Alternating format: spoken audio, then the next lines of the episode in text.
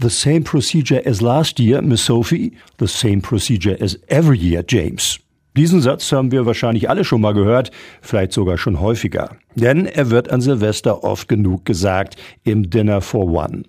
Wer das schwarz-weiße Schauspiel vor dem Fernseher aber mittlerweile auswendig gelernt hat, kann dieses Jahr nach Elbringsen. Da wird das Dinner for One nämlich aufgeführt, live und in Farbe, sagt Katrin Buhr vom Heimat- und Verkehrsverein Elbringsen. Also es ist so, dass wir starten mit dem Stimmimitator, das ist so ein halbstündiges Vorprogramm. Dann gibt es eine kleine Pause, in der die Besucher sich stärken können mit Feuerzangenbowle, frisch gemachter Feuerzangenbowle und Storchennestern, ungefähr 20 Minuten. Da wird in der Zeit die Bühne umgebaut und die Kulisse aufgestellt und dann startet eben Dinner for One. Und dieser Ablauf wird am Silvesternachmittag, wie es eben zum Dinner for One passt, wiederholt.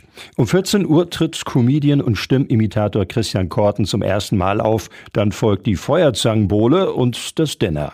Und um 16 Uhr startet dann die zweite Vorführung mit demselben Ablauf. Der Run auf die Tickets ist allerdings groß. Also tatsächlich gibt es für die zweite Vorstellung um 16 Uhr keine Karten mehr und es gibt noch wenige Restkarten für die erste Vorstellung um 14 Uhr. Die Karten können online erworben werden über marktscheune.info. Dort ist dann der Link hinterlegt für den Kartenvorverkauf.